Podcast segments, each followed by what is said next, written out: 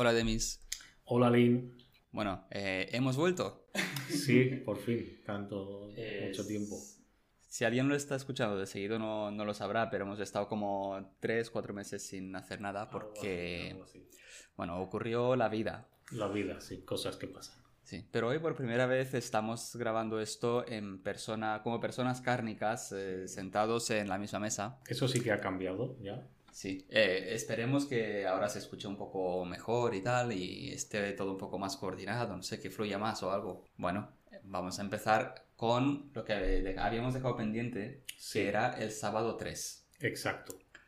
Un tercer capítulo dedicado al sábado, ya el último. Sí, el último, el último. Eh, pero la verdad es que el, el tema pues se podría hablar infinitamente eh, sobre su historia tanto en, en, el cristianismo sobre su relación con los distintos textos bíblicos eh, y supuestos fundamentos en las escrituras, sobre su relación con la ley, el papel que, que esta tiene en, en el nuevo pacto y bueno, sobre la relevancia del sábado en el adventismo en particular, que es de lo que estamos hablando, y su ideología escatológica. En el capítulo anterior hablamos un poco sobre algunos textos del Antiguo Testamento, relacionados con el, Génesis, eh, la revelación de la ley en el Sinaí, textos de Isaías, etc. Y hoy nos vamos a centrar más en el Nuevo Testamento.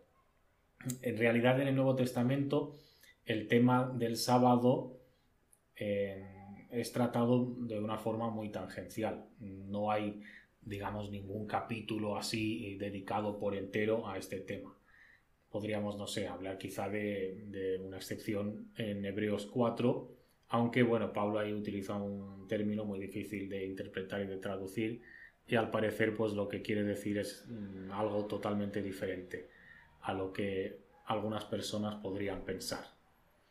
Desde luego, lo que sí es cierto es que los autores del Nuevo Testamento nunca hablan de la preeminencia del decálogo sobre el resto de la ley o de su carácter atemporal.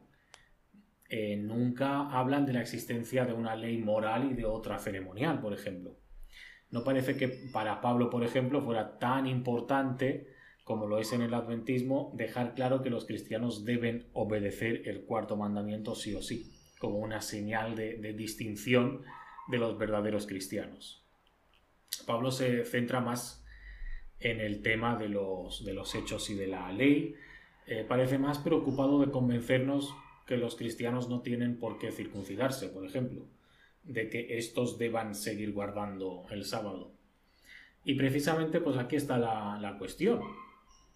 Si la ley ya no sigue vigente en el nuevo pacto, el sábado como parte de la ley no debe tener ninguna relevancia tampoco. Pero es que si la ley no sigue vigente en el nuevo pacto, entonces, ¿en qué nos basamos para distinguir el bien y el mal? ¿Qué criterio alternativo tenemos? ¿Qué es lo que nos indica cuándo estamos pecando y cuándo estamos haciendo la voluntad de Dios? Y en el adventismo se encuentra una salida a esta cuestión distinguiendo, como ya mencionaba antes, entre dos tipos de leyes, la ley moral y la ley ceremonial. Entonces las leyes morales eh, y especialmente el decálogo siguen vigentes. Son la ley eterna de Dios. Mientras que las leyes ceremoniales fueron dadas explícitamente a los judíos con un fin determinado para un periodo determinado y aunque podamos aprender alguna cosita de ahí, estas leyes ya no rigen nuestras vidas en el nuevo pacto. El problema es que, eh, sencillamente, como ya he dicho antes, ningún autor en el Nuevo Testamento, Pablo incluido, no distingue de manera explícita nunca entre ley moral y ceremonial, ni tampoco habla sobre ese carácter atemporal del, decálogo. Efectivamente, los adventistas eh, desde su origen son muy, muy legalistas. Eh, más tarde, tras 1888, pegan un giro fuerte a la izquierda en ese sentido, ya hablaremos de eso. Sí. Aunque, bueno, siempre se les queda ese instinto legalista que, visto desde fuera, eh, los demás huelen con, mucha facilidad. Sí.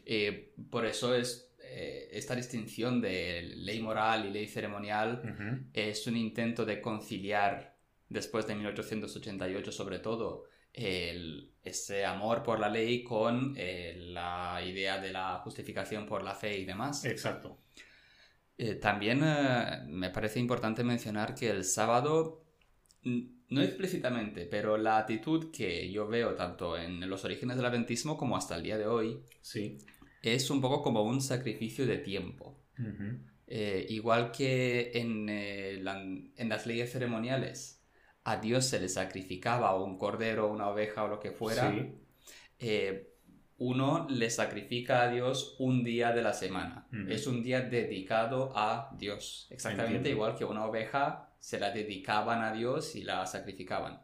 Eh, por eso en sábado, eh, bueno, ya hablaremos luego de lo que se, de lo que hacen los adventistas sino en sábado, de no hacer nada útil, nada que sea trabajo, nada que sea productivo, entre comillas, porque es un día de descanso dedicado a Dios. Sí. Ese es el aspecto fundamental de la actitud, es que está dedicado a Dios. Ves como, como si el cuarto mandamiento, pese a estar en el decálogo, que es considerado una ley moral, tiene un fuerte eh, matiz ceremonial. Sí, un aspecto ceremonial asociado. Sí, que en, en el adventismo se niega precisamente porque está en el decálogo. Y al estar en el decálogo y como el decálogo es moral, pues eh, el sábado automáticamente se convierte también en moral. sí. Por lo menos así lo, lo Sí, sí, esa yo. es la justificación. Por lo de el decálogo estaba escrito en piedra y Sí, que creo que ya lo hablamos. eh, Sí, ya lo ni me acuerdo, la verdad. Creo que... Hace tanto que ya... Sí, ya no me acuerdo, pero creo que sí que lo, lo mencionamos. Vale. Hay muchos argumentos eh, utilizados en la Iglesia que interpretan muchos textos del Nuevo Testamento de manera que apoye la teoría mencionada anteriormente, pero eh, no vamos a entrar eh, en ello. A lo mejor, no sé, en otra ocasión, no sé, pero eh, hoy no porque no nos da tiempo. Lo que sí que me gustaría hacer hoy es presentar a aquellos que no lo conozcan a un autor, uno de los autores más relevantes en la historia adventista, del que volveremos a hablar más adelante con más detalle, cuando más o menos este or- orden eh, cronológico que intentamos llevar pues nos lleve a los años 30 del siglo XX, que son los que le, le corresponden. Se trata de Andreasen. Yo creo que a mucha gente eh, Andreasen pues le- les va a sonar mucho. Pero llegaremos a él por otras movidas que no Llegaremos a él por otras movidas, exactamente por el tema de la última generación, que deberá permanecer sin pecado y sin mediador durante el tiempo del fin y tal, que es por lo que a él se le conoce. Sí, pero bueno, Bueno, ahora... todo tiene que ver con el sábado, en realidad. Sí, en el fondo, En el todas fondo estas todo cosas están que ver, relacionadas sí. en, en el ideario adventista, es verdad. Pero eh, hoy eh, me interesa un aspecto de, de su obra. Es un libro muy recomendable para cualquier persona que quiera entender el adventismo y su historia. Se trata de un libro que se llama El santuario y su servicio. Y obviamente, pues en un momento determinado del libro, el autor llega al arca que está en el lugar santísimo y dentro del arca está el decálogo que contiene el cuarto mandamiento, es decir, el tema del sábado. Yo cuando leí el libro, Andreas, que la verdad es que me pareció un escritor genial. Uno de esos escritores que, que se leen, que, que el libro se lee solo, que no tienes que hacer un gran esfuerzo. ¿Cuántos años tenías cuando leíste? Ah, no hace mucho, la verdad. No me acuerdo si hace dos o tres años aproximadamente, como mucho. No es uno de los primeros libros que, que leí sobre historia adventista. Eh, me sorprendió mucho porque yo me esperaba que él utilizara otro tipo de argumentos, conociendo un poco sobre él de otros autores. Y la verdad es que eh, fue, fue una sorpresa muy grata cuando lo, lo leí. Eh, primero An- Andreasen empieza obviamente alabando el decálogo, pues, y eso pues, me, resultaba muy familiar, como ley eterna, perfecta, santa, buena, inmutable, eh, la ley que refleja la naturaleza misma de, de Dios. Es decir, los típicos eh, argumentos que uno escucha en un sermón adventista de toda la vida. Pero de repente llega a un punto en el hilo de su argumentación y da un giro inesperado, para mí por lo menos. Y como tengo el libro en castellano y no quiero que, bueno, no quiero perderme ningún matiz, voy a leer directamente del, libro. Eh, además de la ley de Dios, moral y escrita, hay una ley elemental impresa en las mismas fibras de, todo, de toda criatura moral, que no está escrita y sin embargo ejerce autoridad. Existe o existió antes del Sinaí y es también una expresión y un reflejo de la naturaleza moral de Dios, aunque no es tan clara como la ley escrita. Eso es lo que opina eh, Andreasen. Porque cuando los paganos, y aquí menciona ya un versículo extraordinario del segundo capítulo de, de Romanos, cuando los paganos que no tienen ley en forma escrita hacen por naturaleza lo que es de la ley, estos, aunque no tengan ley, son ley para sí mismos, mostrando la obra de la ley escrita en sus corazones, dando testimonio su conciencia y acusándoles o defendiéndoles sus razonamientos. Esta ley no escrita, atención a esto, tiene tanta autoridad que Dios queda justificado de usarla en el juicio porque todos los que sin ley han pecado, sin ley también perecerán, y todos los que bajo la ley han pecado, por la ley serán juzgados. Los paganos hacen naturalmente lo que es de la ley, es decir, que tienen un sentido inherente de lo bueno y de lo malo, y por eso eh, y por este sentido son juzgados. Me encanta esta definición de sentido inherente de lo bueno y de lo malo. Esa ley elemental, aunque no escrita, tiene todas las características de la ley escrita de Dios y en su campo tiene igual autoridad. Ningún ser humano puede violar la ley natural y esperar escapar de las consecuencias. Y yo personalmente esto no lo había escuchado. O sea, no había escuchado. Nunca dentro de. No, no, no. Eh, aceptar de una forma tan rotunda lo que, por otro lado, pone claramente en, esos versículos de, Romanos.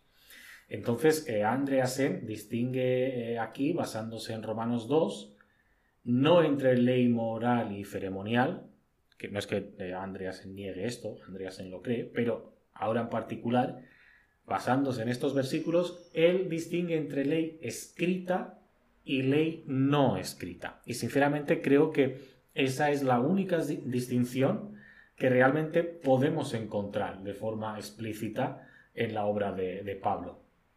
Eh, él sí habla de una ley escrita y una ley no escrita, aunque nunca, repito, hable de una ley moral y otra ceremonial. Para mí este texto de Romanos 2 es uno de, los textos más fascinantes de toda la Biblia, quizá uno de los más eh, ignorados también, y es de alguna manera, creo, la clave para entender el, Evangelio en, general, a Pablo en general, y lo que el cristianismo mm, supuso como, eh, como mejora del judaísmo, digamos. Es la, diferencia fundamental, creo yo, entre el antiguo y el, nuevo pacto. Y sinceramente, yo no podría estar más de acuerdo con lo que eh, el autor dice en su explicación. Es como siempre lo he entendido leyendo simplemente el texto y como creo yo cualquiera lo entendería leyendo simplemente lo que pone en Romanos. La interpretación, la interpretación eh, adventista tradicional de este texto que yo conozco, por lo menos, es que eh, sí, es verdad, los gentiles eran o fueron su propia ley porque no tenían ley pero eso hasta que entran en contacto con la ley. Sí, el argumento adventista típico de toda la vida de que, eh, bueno, la ignorancia se perdona, pero una vez te enteras de que Dios ha mandado esto y lo otro, estás obligado a, cumplirlo. Como aquello de que, bueno, uno puede salvarse sin guardar el sábado hasta que se encuentre un adventista que le cuente lo del sábado. A partir de ahí ya, no tiene excusa. Eh, entonces, después de, de, entrar en contacto con la ley, uno debe obedecer esta ley, la escrita, que es mejor. Y, y Andreasen pues también dice que es más clara, es, el matiz que él puntualiza. Eh, como si Pablo dijera en algún momento, ir a predicar a las naciones el decálogo, para que guarden el sábado. cosa que obviamente Pablo nunca eh, dijo. Eh, no sé, como si, como si esta ley natural fuera algo provisional o algo eh, inferior que está bien para un rato, ¿sabes? Bueno, mientras tanto sirve, pero luego uno tiene que ir a lo bueno y a lo seguro, que es la ley escrita. Pero no, vamos a ver lo que nos dice el autor. Andreasen, dices. Exacto. Vale, pues otro trocito más de Andreasen, va. Venga, va. La ley moral no escrita es igualmente segura. ¿Vale? La conciencia da testimonio de un poder superior al del hombre, una fuerza compulsiva, un poder casi irresistible. Es cierto que la ley moral, por obrar en un reino superior al físico, no puede ser demostrada, inmediatamente y los efectos de la transgresión pueden no ser tan visibles como en el caso de la violación de la ley física, pero son, a pesar de ello, tan seguros como estos últimos. Eh, sinceramente, eh, esto no es lo que cree ninguna iglesia en particular. Desafortunadamente creo que el cristianismo en general no ha entendido esto, ni lo ha creído, ni lo ha predicado nunca excepto quizá pues algún personaje puntual. Pero a la gente en general se le ha predicado y se, y se, le, se, les predica justamente lo contrario. O sea, lo último de, lo que uno debe o puede fiarse es de sus razonamientos, de su conciencia, de sus juicios, de su naturaleza. Porque eh, se, insiste en que esta es pecaminosa, está degradada por el pecado, es subjetiva, etc. Y uno pues necesita un criterio firme, un punto de, referencia, eh, un absoluto que le indique de manera clara lo que está bien y lo que está mal. Y eso es la ley, es la, iglesia, eh, son nueve de los diez mandamientos, son indicaciones determinadas del Nuevo Testamento, etc., en, función de cada, cada iglesia. Pero en definitiva, el texto revelado, es decir, la ley escrita, interpretada por la autoridad de la iglesia de, turno, de la que sea. Ese es el único criterio válido, por lo menos como en general pienso yo que se suele predicar en el cristianismo hoy en día. Como mucho se predica el de si tú lees mucho la Biblia y estás muy seguro de que has entendido algo de la Biblia y la iglesia no está de acuerdo, eh, pues la Biblia tiene prioridad sobre la iglesia. Pero como mucho eso. Sí.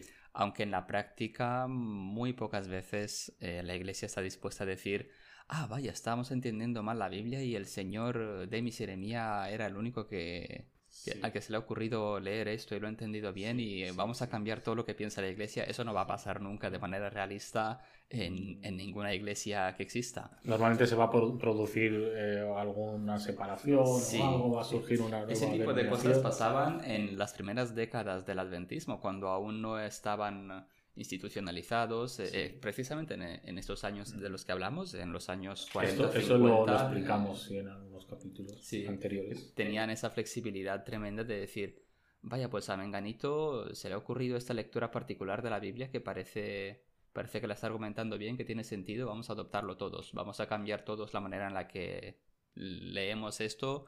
Viene Bates con del sábado y vamos a empezar a guardarlo todos. Eh, pero una vez son, ahora que son 20 millones de adventistas, eh, ya no, no se puede hacer eso. Por ahí andamos, por los 20 millones. Es mucho más complicado, es verdad. Eh, el texto, este de Romanos, y, la manera tan honesta de leer lo que tiene Andreasen implica varias cosas. Primero, existen dos criterios para distinguir el bien del mal. Uno es la ley escrita y revelada y el otro es la ley natural o la no escrita. Y repito, me encanta la definición de Andreasen, ese sentido inherente de lo bueno y de lo malo. Y atención, ambos criterios son válidos un gentil con su ley no escrita no diferenciaba peor que un judío el bien del mal con su ley escrita. Y eh, la cuestión es que Dios, según el texto, queda plenamente justificado en ambos casos de juzgar tanto al gentil como al, al judío. Luego, por muy degenerada, por muy pecaminosa, por muy subjetiva que sea la naturaleza humana, nuestra conciencia, en nuestros juicios, nuestros razonamientos, son de fiar. Eso también me parece algo eh, que, incluso hoy en día suena revolucionario. Y lo dice el texto. Podemos perfectamente guiarnos por ello a la hora de distinguir entre el bien y el mal. Y tercero, y esto creo que es algo muy fuerte, uno no necesita la revelación para distinguir el bien del mal. Es decir, eh, podemos hablar de lo que para Pablo significa conocer a Jesús, predicar a Jesús y tal. Pero en principio, para distinguir el bien del mal, uno no necesita la revelación. Es decir, no necesita la Biblia, no, necesita el texto bíblico. Según Andreasen.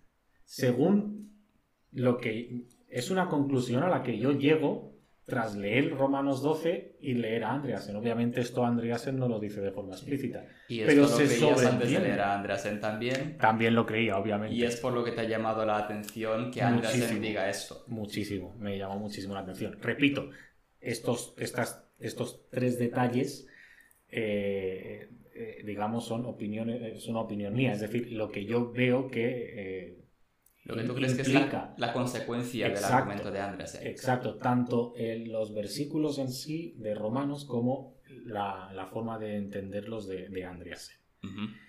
Y luego hay dos argumentos muy arraigados en el adventismo y no solo en el adventismo, que eh, estos dos estos textos que acabamos de leer, de leer contradicen totalmente. Uno es que la diferencia entre el antiguo pacto y el nuevo pacto es que en el antiguo pacto la ley era algo exterior, escrito en piedra, y en el nuevo pacto esa misma ley queda escrita en el corazón. Eso significa que eh, si antes uno iba ante la ley y veía que el cuarto mandamiento le exigía no trabajar los sábados, uno después se esforzaba en obedecer esta ley y en no trabajar el sábado. Pero ahora en el nuevo pacto, uno tiene la ley en el corazón. Es como si por un poder divino transformador, de manera automática, espontánea, cumple la ley, la misma ley, esa misma ley, sin que ahora le cueste ningún esfuerzo. Guarda el sábado de una manera espontánea, automática y sin esfuerzo. Ha interiorizado la ley. Pero lo que aquí eh, Pablo nos dice es justamente lo contrario. Uno no va a la ley exterior y revelada y escrita en piedra, ve lo que pone, tiene fe en Jesús, la interioriza para cumplirla de forma automática, espontánea y sin esfuerzo. Los gentiles... Gentiles eran no judíos. Exactamente. O sea, atención, los, los gentiles, dice el texto explícitamente, tienen la ley en sus corazones. Los gentiles ya tenían la ley en sus corazones y la tenían sin conocer la ley escrita. Pero es que además lo que, lo que demuestra que tiene esta, esta ley en sus corazones es que ellos son ley para sí mismos. Y el texto nos explica exactamente cómo funciona esto. No interiorizando algo exterior y revelado, sino siendo fiel a la conciencia de uno, a sus razonamientos, que lo acusan y lo defienden. No lo demuestra la ley, esa exterior. No la ley escrita demuestra que los gentiles tienen la ley en sus corazones, sino sus razonamientos son lo que demuestra que ellos tienen la ley en sus corazones y la tienen, repito, sin haber tenido contacto con la ley escrita. De alguna manera, y esto es bastante llamativo en Pablo, los gentiles ya vivían en el nuevo pacto. Antes de, hacerse siquiera cristianos, y a diferencia de los judíos, que dependían de una ley exterior y escrita que les hacía eh, permanecer en el antiguo pacto. Una de las preguntas que yo siempre me hacía era ¿qué mandamientos cumplían los gentiles concretamente? De esta manera, siendo ley para sí mismos. Y aquí es donde eh, este tema eh, nos lleva de vuelta a nuestra, nuestra cuestión que es el, sábado. Sí, porque hemos pegado un, pequeño rodeo ahora. Un pequeño rodeo. la ley, la definición del bien y el mal y demás. Sí, pero es que es eso. el sábado en el adventismo es eso. Sí. Eh, otra de las ideas que suele repetirse mucho, tanto en el adventismo y no solo, eh, como entre las demás eh, denominaciones, es que el decálogo es la ley natural. Es decir, estamos hablando de una ley escrita y otra no escrita. La no escrita, según Pablo, es la natural, que los gentiles tienen en, en, el interior, etcétera, en sus corazones y tal.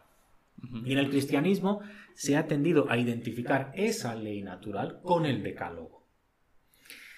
Eh, no es difícil observar que en todas las civilizaciones, eh, en, eh, en cuanto unos pocos seres humanos se juntan y conviven, se acaban condenando el hurto, la mentira, el crimen, se define una determinada disciplina sexual, una serie de normas de respeto hacia los mayores en general, y todo esto es verdad, aparece en el decálogo y sí lo podemos considerar universal. Pero el problema del decálogo es que contiene además monoteísmo, eh, condena el culto a los ídolos y, por ejemplo, impone guardar el sábado. Los gentiles ni eran monoteístas, ni guardaban el sábado, ni tenían ningún problema en adorar ídolos. Es decir, realmente ellos transgreden claramente casi la mitad del decálogo. Entonces ya yo veo muy complicado seguir identificando el decálogo en su conjunto con esa ley o esos mandamientos de, los que Pablo habla que los gentiles tienen en su, en su corazón. Eh, vamos a ver qué nos dice Andreasen sobre esto.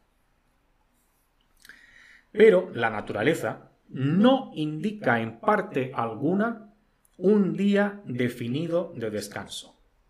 Esto aparece en la ley escrita de Dios. Los paganos tienen percepciones de lo bueno y de lo malo, y su conciencia los acusa y los excusa. Esto no parece ser el caso, sin embargo, respecto al séptimo día o día de reposo. No hay nada en la naturaleza que nos induzca a observar un día de cada siete y mucho menos un séptimo día determinado. Esto puede requerir, requerir cierto estudio. La selección de un día en particular de la semana fue un acto distinto de Dios, que puede conocerse únicamente por la revelación. La naturaleza no nos da ninguna clave acerca de cuál es el día de reposo, o si hay alguno. El mandamiento de observar el séptimo día es una declaración del Dios soberano que pone aparte un día en particular como tiempo santo. Aunque parece apropiado que el último día de la semana de la creación haya sido elegido como el día de reposo, es concebible que el miércoles o cualquier otro día podría cumplir igualmente el propósito, si así lo hubiese ordenado el Creador. La elección del séptimo día descansa no sobre algún hecho de la naturaleza, sino sobre una orden de Dios que no está acompañada por ninguna ley adicional, elemental o natural. Se basa enteramente en un así dice Jehová. Y creemos que esto tiene una razón y proseguiremos con este estudio más adelante. Entonces, vemos como Andreasen reconoce que dentro del mismo decálogo existen distintos tipos de mandamientos. Insisto, el decálogo no es uniforme, no es un bloque.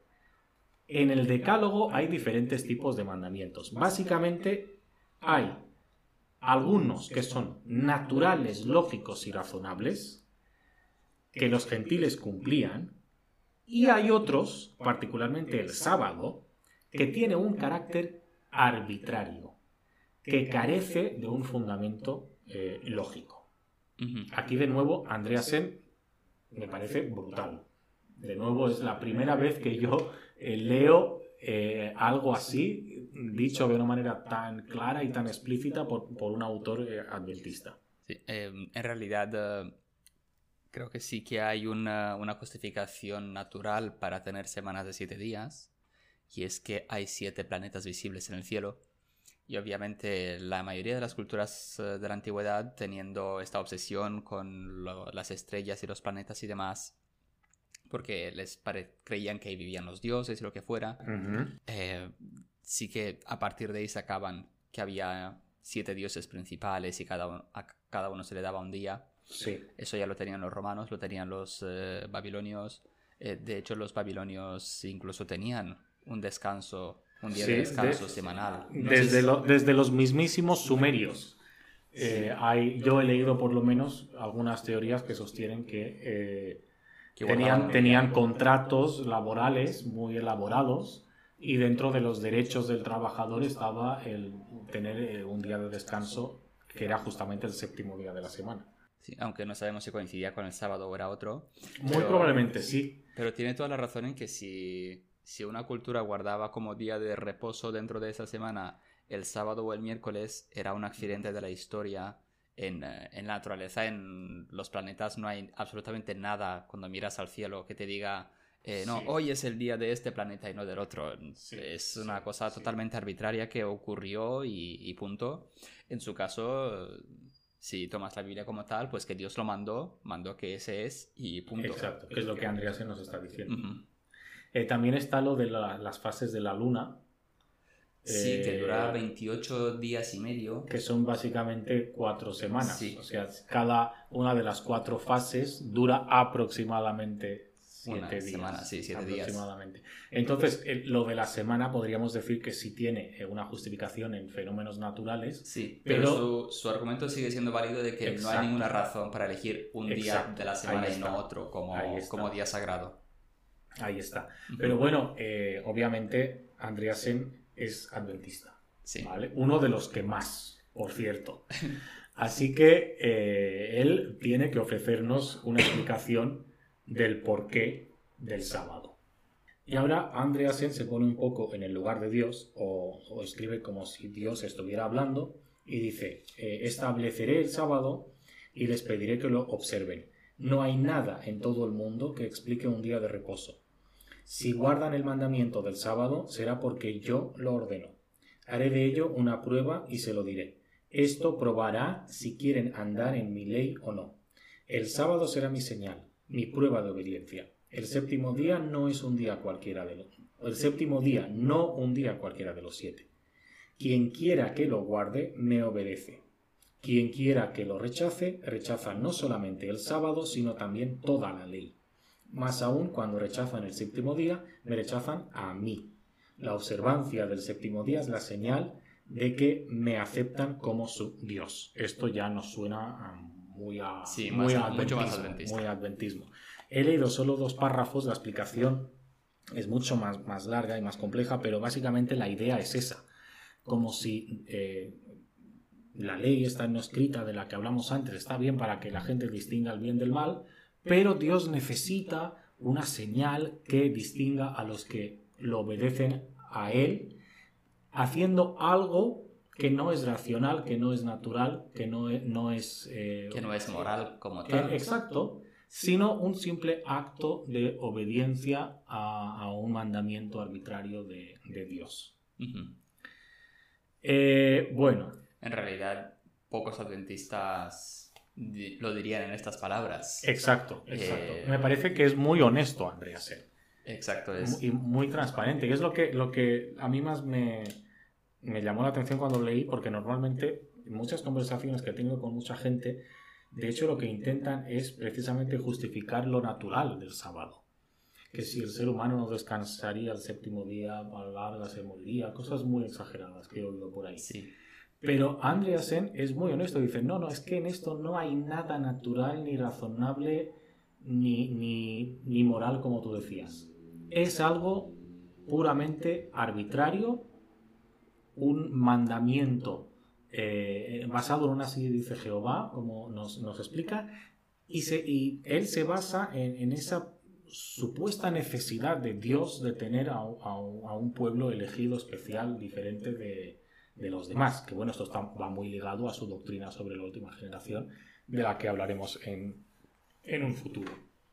Bueno, aparte de la justificación de por qué guardar el sábado y demás, eh, cerramos ya el episodio Andreasen, cerramos eh, que ese aspecto del, del tema sábado Exacto. y hablamos de el, el qué efecto práctico tiene esto. porque esto se traduce en una serie de cosas que los adventistas hacen y no hacen en sábado.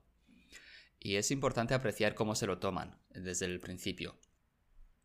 A ver, en, el judaísmo, que es donde aparece lo del sábado, el sábado es un asunto muy, muy serio y se va hasta extremos insospechados y a veces, eh, a veces absurdos para garantizar que se cumple debidamente. Por ejemplo, para un eh, judío practicante, eh, ortodoxo de toda la vida, de los que se toman esto muy en serio, en sábado no se puede encender fuego. Y como pulsar un botón para encender la luz provoca una chispa, eso cuenta como encender el fuego. Así que en Israel hay en todos sitios eh, ascensores que los sábados van sin parar de arriba a abajo, parándose en todos los pisos, para poder usar el ascensor sin pulsar algún botón. Hay eh, hornos que se programan desde el día anterior para encenderse solos a la hora que toca, la temperatura que toca, con el programa que toca, para que nadie pulse ningún botón. Eh, no se va en bicicleta. Hay teléfonos que se controlan por voz o con algún otro mecanismo que no implique botones y que no implique chispas. Incluso me han contado que alguna vez eh, algunos judíos, eh, esto me lo contaba Julián, si te acuerdas, Julián Senescu, bueno, que estuvo eh, de vacaciones, de visita, que un judío optaba a veces por pedirle a algún no judío que hubiera cerca, oye, tú que igualmente eres pecador, enciéndeme la luz, por favor. Sí, esto se, cuenta mucho por gente que ha estado por ahí. Y bueno, una de las más imaginativas que he encontrado es una prohibición eh, ojo, de, ordenar cosas o filtrar lo indeseado de, la, de una mezcla. Eh, fíjate en la imaginación que le echan a esto. Si tú tienes un bol donde tienes mezclados pistachos y pasas, y te gustan los pistachos pero no las pasas, está prohibido quitar las pasas y ponerlas en otro bol porque estás eliminando o filtrando lo, lo que no deseas de una mezcla. Pero si quitas todos los pistachos y los pones en otro bol, eso sí que vale, porque lo que estás eliminando de la mezcla es lo que realmente deseas. Así que no estás haciendo una acción de, purificar la mezcla. Ajá, entiendo. creo que con... sí, sí, sí. Creo que, con esto ya queda claro en, qué terrenos nos movemos ahí. Exacto. Y bueno, hay, hay, un momento muy gracioso en la Biblia en el que Jesús se burla de los fariseos que estudian estas cosas, diciendo algo así como que mientras se concentran en eliminar una mosca de la sopa para no comérsela por error, porque según ellos estaba prohibido, se tragan un camello sin darse cuenta. Exacto. Eh, bueno, el, eh, el, domingo que guardan los demás cristianos, en cambio, el cristiano estándar que conoce todo el mundo, eh, sea católico o protestante, pues parece algo mucho más ligero y superficial. Ni está prohibido usar electricidad, ni está prohibido conducir, ni nada por el estilo. Un católico muy, muy practicante se distingue porque todos los domingos dedica una hora o dos a ir a misa y ya luego pues se va de compras, se va a ver el fútbol o lo que sea. Y ese es el muy practicante, ¿sabes? El que no se pierde la misa del domingo. Eh, en comparación eh, a los judíos muy practicantes, los cristianos eh, más conservadores que tengamos en mente y que guardan el domingo, pues parecen como muy liberales. Exacto el cómo se interpreta el sábado en todo el cristianismo y el por qué puede ser el tema de un capítulo entero si nos ponemos. Pero he mencionado estos dos extremos para explicar un poco cómo se lo toman los adventistas dentro de todo esto. Y a ver, primero guardaban, decidieron guardar el viernes, eh, el sábado, desde el viernes a las 6 de la tarde hasta el sábado a las 6 de la tarde. Sí. Luego empezaron a guardarlo desde el viernes a la puesta de sol hasta el sábado a la puesta de sol, igual que los judíos. Y es como se sigue haciendo hasta hoy. Eso hasta hoy. Sí. Acércate micrófono. Al igual que los judíos, también se lo toman bastante más en serio que los demás cristianos. Un adventista conservador de toda la vida tiene mil cosas que no hace en sábado, pero tampoco llegan a esos extremos del judaísmo conservador que parecen algo absurdos o que parecen a veces como de hacer trampas, como lo del bol de pasas y, y pistachos, había dicho, bueno, lo que sea. Eh, sin embargo, eh, la teoría de detrás se ha guardado. el, tema, el tema día de reposo se había ido liberalizando mucho a lo largo de la historia del cristianismo. Eh, y claro, para los judíos el sábado es un día dedicado a Dios, es una obligación que el hombre tiene hacia Dios de cumplir una serie de reglas. Y es, eh, bueno, en esencia es un sacrificio más. Igual que le sacrificaban un cordero, le sacrificaban también eh, un recurso mucho más importante, que era el tiempo, como decíamos antes. Sí. El tiempo del eh, sábado pertenece a Dios, así que lo que sea que quieras hacer para ti no lo puedes hacer porque ese tiempo no te pertenece. Esa es la esencia del sábado judío. Para los cristianos se convirtió de verdad en un día de descanso, eh, es decir, es importante ir a misa, pero eso son dos horas. El resto del tiempo es tuyo, aunque se busca idealmente pues que lo dediques a cosas no materiales. La Iglesia Católica, por ejemplo, suele insistir en dedicar el sábado a la familia, a los amigos, a las relaciones humanas, etc. En tiempos de los adventistas, los eh, puritanos, que mencionamos en el primer capítulo, intentaban, eh, intentaban aplicar la filosofía de los judíos, pero al domingo. Y sin preguntar a los judíos, que llevaban siglos y siglos discutiendo y refinando todos los detalles posibles sobre qué hacer y qué no hacer en sábado. Ellos leían lo que decía en la Biblia y lo interpretaban lo más a rajatabla que podían eh, e incluso intentaban imponer esa interpretación suya de la ley, las llamadas leyes azules que obligaban a cerrar negocios los domingos, prohibían trabajar, etc. O sea, intentaban imponérsela a la sociedad. Sí, que, ya hablamos de eso en lo de la escatología y tal. Eh, y bueno, los adventistas heredaron, gracias a los puritanos, esta actitud hacia el sábado que es más cercana al judaísmo que al cristianismo. Sin embargo, eh, veían en los intentos de imponer el domingo mediante leyes del Estado de los puritanos un peligro y en gran parte yo creo que su insistencia en la separación iglesia-estado les viene de haber estado en el lado equivocado de esas leyes azules, que les ha puesto en los zapatos del que es víctima de una discriminación religiosa en, la ley. Y bueno, lo típico realmente que alguien que no es adventista verá en un adventista es que en sábado obviamente no trabaja. No compra. Eh, no compra. No vende. Ni vende tampoco cambia mucho de país a país. Y de cultura a cultura. Y, de generación a generación también. También, también. Eh, yo recuerdo cuando crecíamos en Rumanía, eh, estaba mal visto coger el coche a menos que vivieras muy lejos de la iglesia y aún así había gente que se pegaba caminatas de 5 kilómetros para ir a la iglesia y otra, y otra para volver y cosas así. O prefería ir en bici. La bici tenía una connotación menos pecaminosa. Sí, algunos iban en bici y luego eh, tampoco coger frutas de un árbol y cosas así. Romper. romper, usar tijeras, cortar cosas. En Obviamente cocinar, ¿no? Cocinar, no. El viernes antes de la puesta. Sí, aunque las ensaladas sí, porque no implica cocinar con fuego. Sí, sí. Calentar sí. Exacto. Pero no, no, volver a cocer la comida. O sea, no hasta hervirla solo calentarla. Exacto. Porque hay un texto por ahí que dice que no... Sí, que menciona explícitamente hervir. En la Biblia hay un momento, un versículo que menciona explícitamente hervir. Así que nada que implique modificar. Aquí sí que podemos ver un poco de, juego, ¿no? Como en el, como en el judaísmo. El, no vamos a... No vamos a hervir, pero a calentar sí. Sí, calentamos un poco.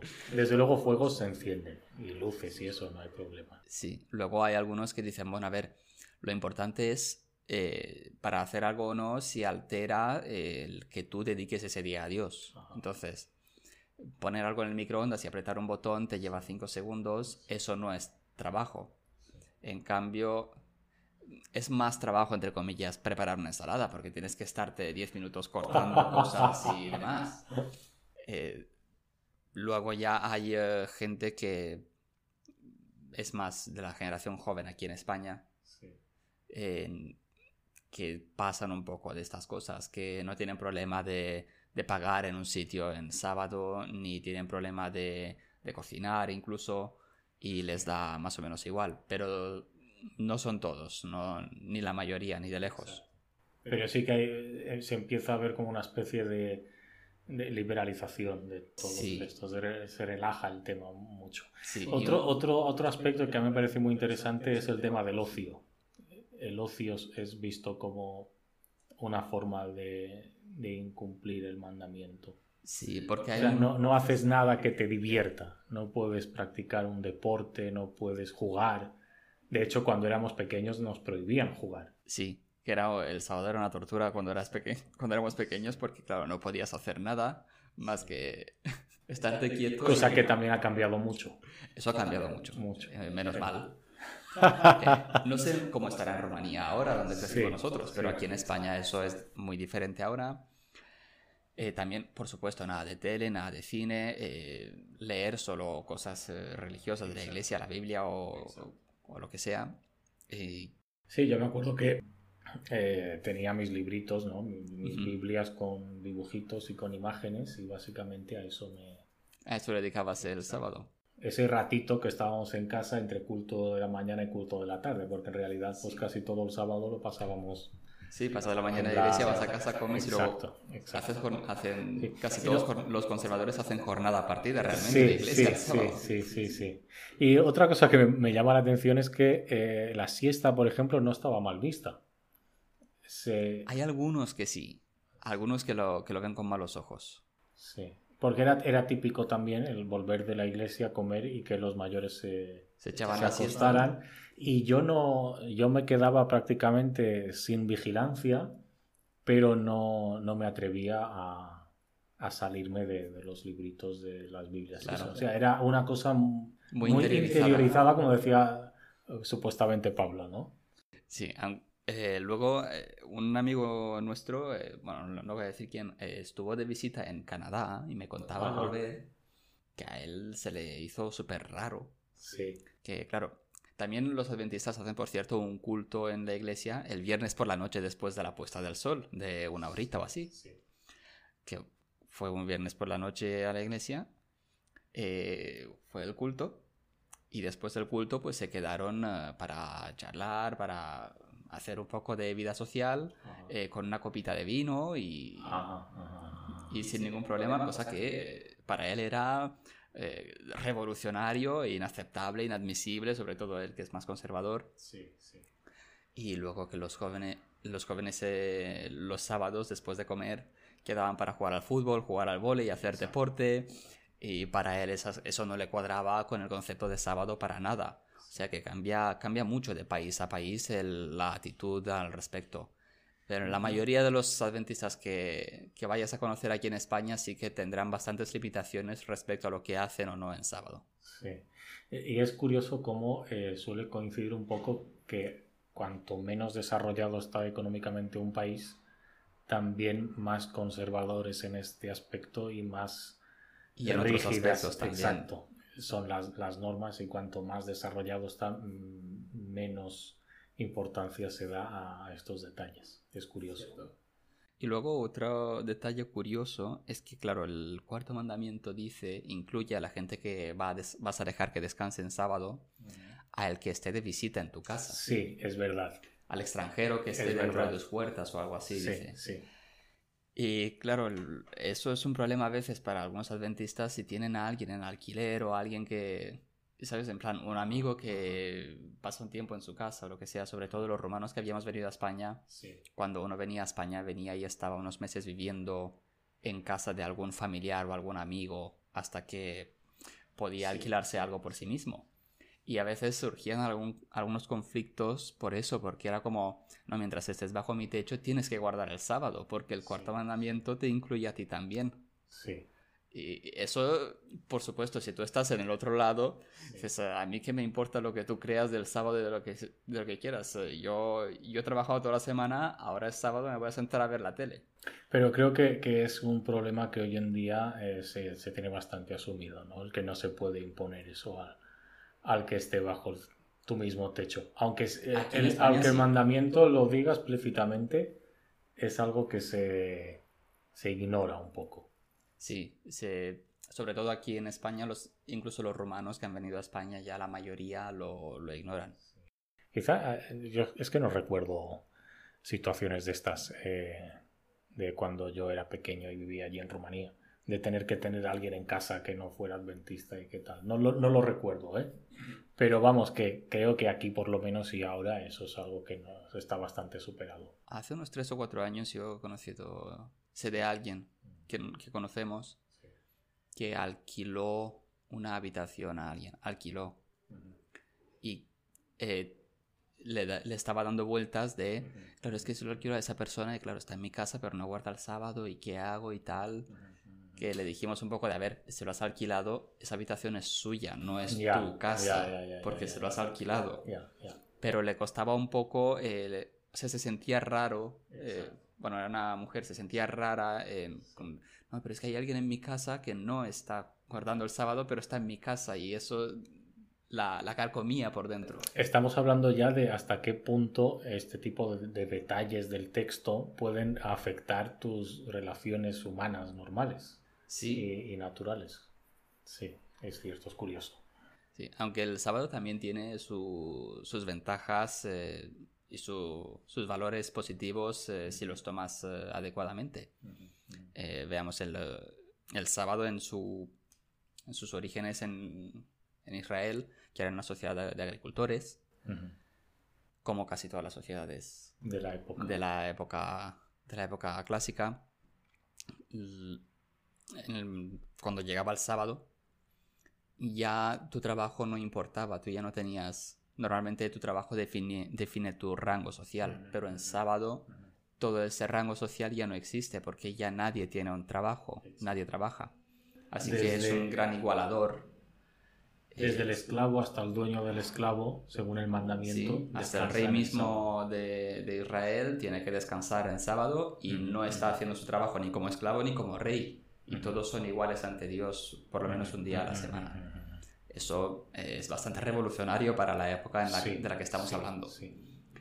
Luego, eh, por supuesto, lo que, lo que los católicos también dicen de los valores familiares, el, está muy bien el tener una como prioridad en tu vida de que yo tengo un día en el que aunque haga falta, aunque me llamen, yo no voy a trabajar porque yo tengo eh, que darle pri- yo tengo un día reservado pues para pasarlo con mis hijos, con mi familia, con mis amigos, eh, etcétera.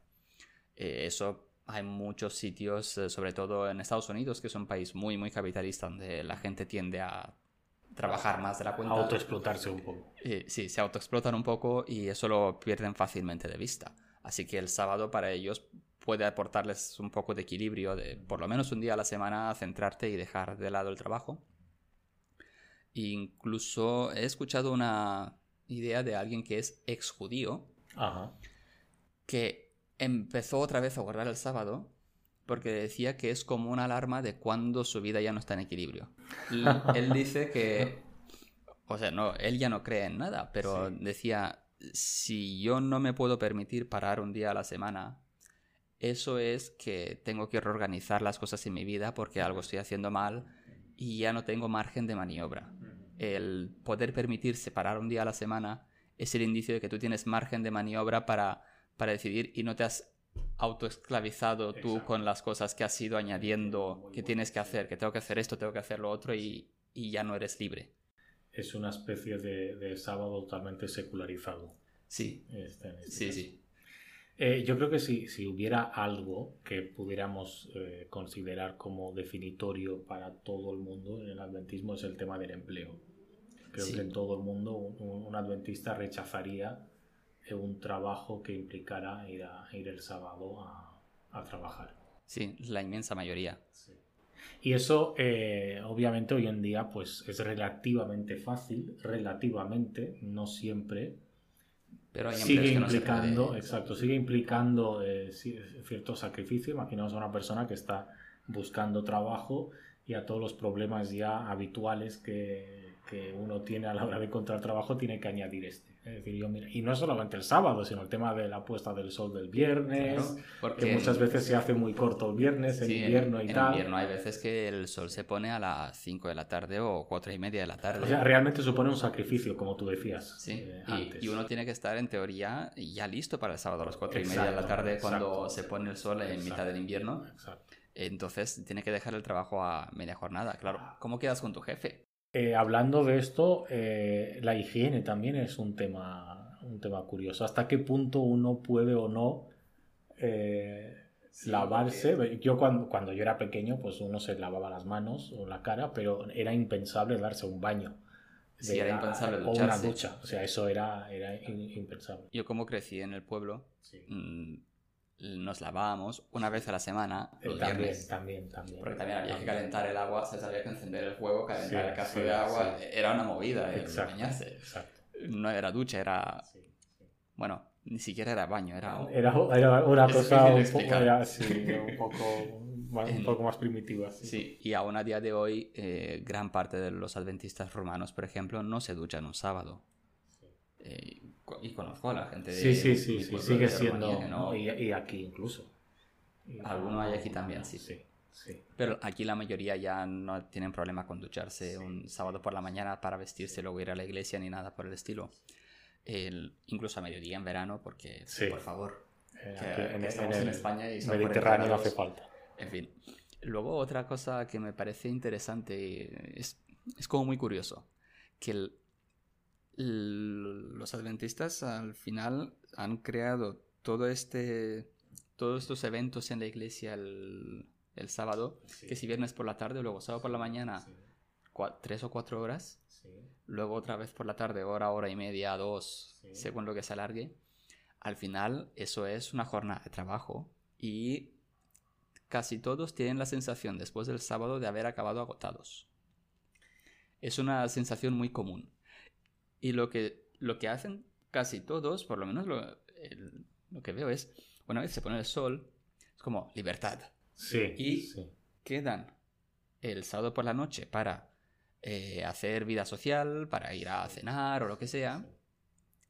Y luego el domingo es el día de quedar para ir al fútbol, hacer una barbacoa. El verdadero día de reposo. Exacto. Cuando reposan realmente es en domingo. Lo que, lo que en teoría son las ventajas del sábado, las acaba teniendo el domingo. Es el día de reposo de verdad. El Lo cual es, muy paradójico teniendo en cuenta la ideología escatológica adventista y todo Sí, lo que... sí, sí. Sí. Y el sábado se convierte más bien en lo que decía el sacrificio de tiempo, en, en una... Como, como si fuese un día más de trabajo, pero en vez de trabajar para tu jefe, trabajas para Dios. Mm, Tampoco está muy claro qué se lleva Dios de todo eso, aparte Ya, de, de hacerle la pelota en las canciones y tal, de qué, grandes, qué grande eres, qué guay eres, eres lo más. Pero aparte de eso, no parece que Dios se lleve gran cosa. Y incluso me encontré una, una cosa muy, muy curiosa. Eh, hace unos 3, 4 años eh, tenían eh, un proyecto de recaudar alimentos eh, para el banco de alimentos para la gente que lo necesita y demás. Y distintas instituciones habían presentado voluntarios para recaudar comida, incluidos la iglesia local Sí. adventista. Y les había tocado recoger alimentos en sábado. Ajá. Eso supuso un problema. Para varios hermanos era un, era un problema. Sí. Porque- Me suena, me suena. Porque ¿cómo, cómo vas a recoger la- aquello en sábado? Eh, mientras que y ni siquiera hace falta salirse de los márgenes de la religión. En el propio Evangelio tienes a Jesús sanando a gente en sábado Exacto, diciendo, es que hacer algo bueno en sábado por los demás eh, está bien. Y por tanto tendrías que hacer eso en sábado si, si, si fueses a seguir el ejemplo de Jesús. Pero como que ha- se ha convertido en una especie de precisamente de sacrificio, ¿sabes? De una, un formalismo, una serie de rituales, de cosas que se hacen semana tras semana ah, que no tienen mucha utilidad. Es lo que decíamos antes, o sea, el sábado es, eh, en, en teoría y en práctica, es ceremonial. Por, por mucho que eh, uno se pueda empeñar a encontrarle el lado moral. Y hablando un poco de lo que tú decías antes, de, todo, de lo cansado y agotado que acaba uno muchas veces después de, un- de una jornada sabática, eh, eh, todas esas ceremonias, por un, por un lado, te, mm, te ocupan la mente para evitarte caer en tentaciones determinadas y, y- O incluso disfrutas las cosas o- que haces. también puede ser, pero, teniendo el tiempo ocupado no vas a hacer otras cosas que es- están mal vistas o que son pecado. Pero es que al mismo tiempo, eh, en la práctica, le quitan al sábado lo único natural o moral que podría tener, que es el descanso cerebral del ser humano. ¿no? Sí, Eso se elimina en la práctica, que es un argumento que luego en la teoría se utiliza mucho, ¿no? Es que el sábado, mira, es necesario porque el cuerpo tiene que descansar, pero es que en la práctica eh, el adventista practicante no descansa un, un sábado. cierto. Muy cierto. Veo ahí un, algo un poco paradójico. Bueno, ya le hemos dado muchas Bastante, vueltas sí. y llevamos una hora, así que vamos a parar ya. Venga. Bueno, quien quiera saber de esto y qui- quien lo, quien lo escuche en general no le importará escuchar una hora. Pues vale, eh, quedamos para la próxima. la próxima vez que nos toca. Mm, no sé. Ahora lo miro. La próxima vez que nos toca. Ah, sí, Ellen White, gran tema. Ese también tomará tres o cuatro episodios seguro. Pues bueno, nos vemos a la próxima. Vale, hasta la próxima.